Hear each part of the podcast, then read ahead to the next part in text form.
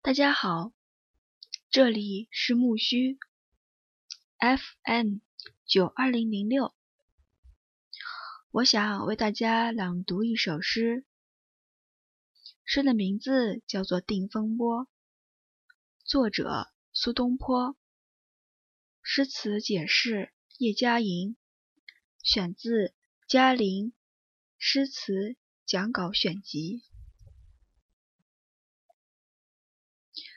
这首小词体现了苏东坡的情趣和哲思。下面我们来欣赏它。我们先看它的小序：三月七日，沙湖道中遇雨，雨具先去，同行皆狼狈，余独不觉。已而遂晴，故作此。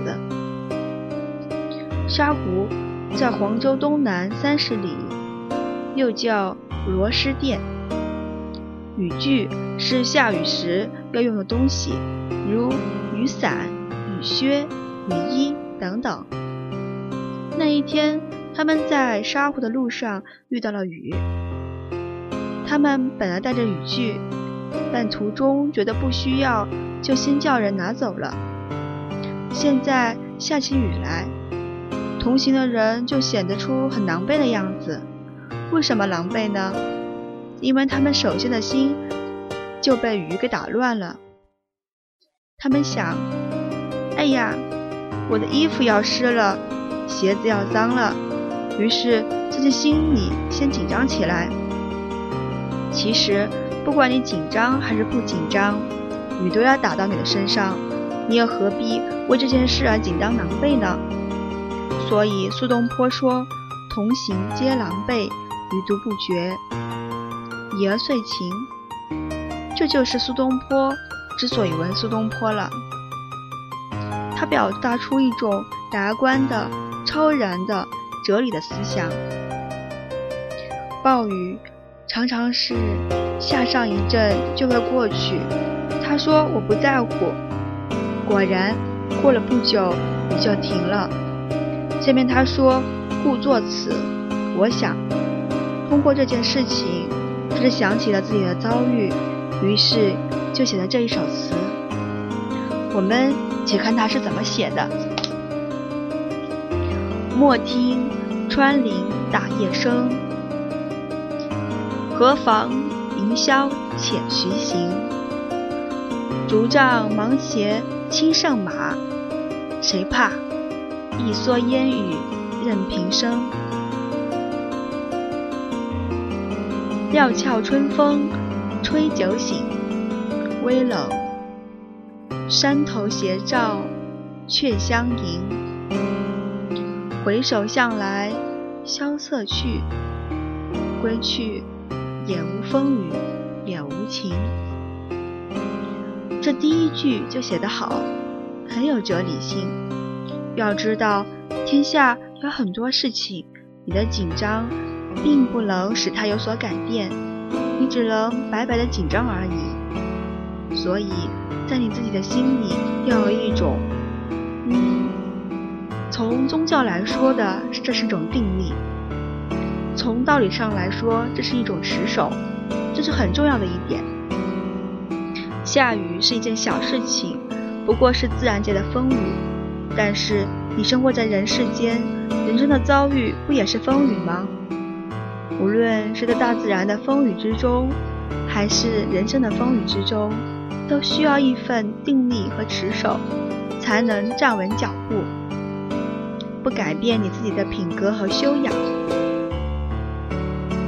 莫听穿林打叶声，写得非常潇洒，完全。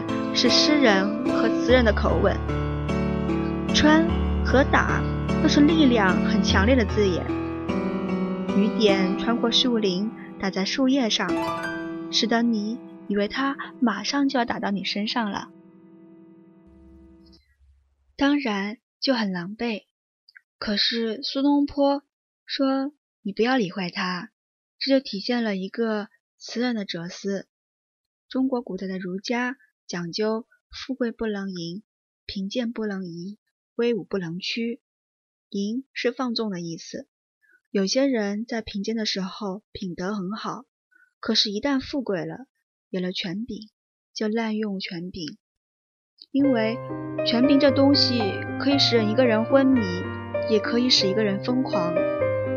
也有的人在贫贱的时候为生活所逼迫，就会做出坏事情来。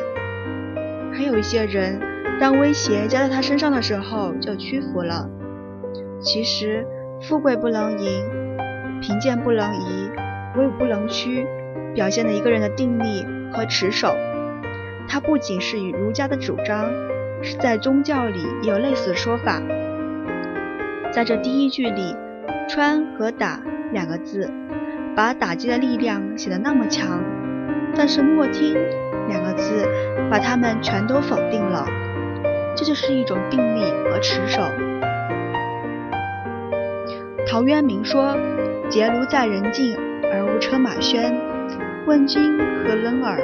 心远地自偏。”这本是儒家最起码的修养。《三国志》上讲到，管宁和华歆一起读书，听到门外车马喧哗，管宁坐在那里一动不动地继续读书，华歆就把书本放下，跑到门外去张望。还有一次，管宁和华歆一起在园子里种菜，路旁好像有一块黄金。广宁看也不看就杵过去了，华歆把它拾起来看了看，放在旁边。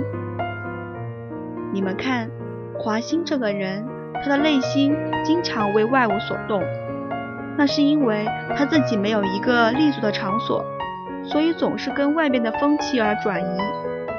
当然，陶渊明所说的“而无车马喧”还只是喧哗的声音，而苏东坡所说的。则是马上就要加到你身上来的强烈的打击，这里面有象征意义，象征他一生经历过那么多的迫害。儒家讲究泰山崩于前而色不变，这说起来好像很夸张，但是人是应该有这样的修养的。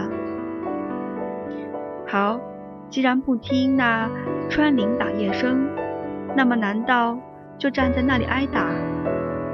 尽管你富贵不能淫，贫贱不能移，威武不能屈，可是你在你自己所选择的路途上就不再走下去了吗？你说我不在乎挨打，那算什么？那是鲁迅所说的阿 Q 精神。阿 Q 精神和圣贤所说的修养，就差别在哪里？有许多事情看起来相似，但只差那么一点点就完全不同。超脱是好的，麻木就是不好的。你可以不在乎外界的打击，但是你麻木迟钝的站在那里挨打就不对了。所以苏东坡接着就就说：“何妨吟啸且徐行。”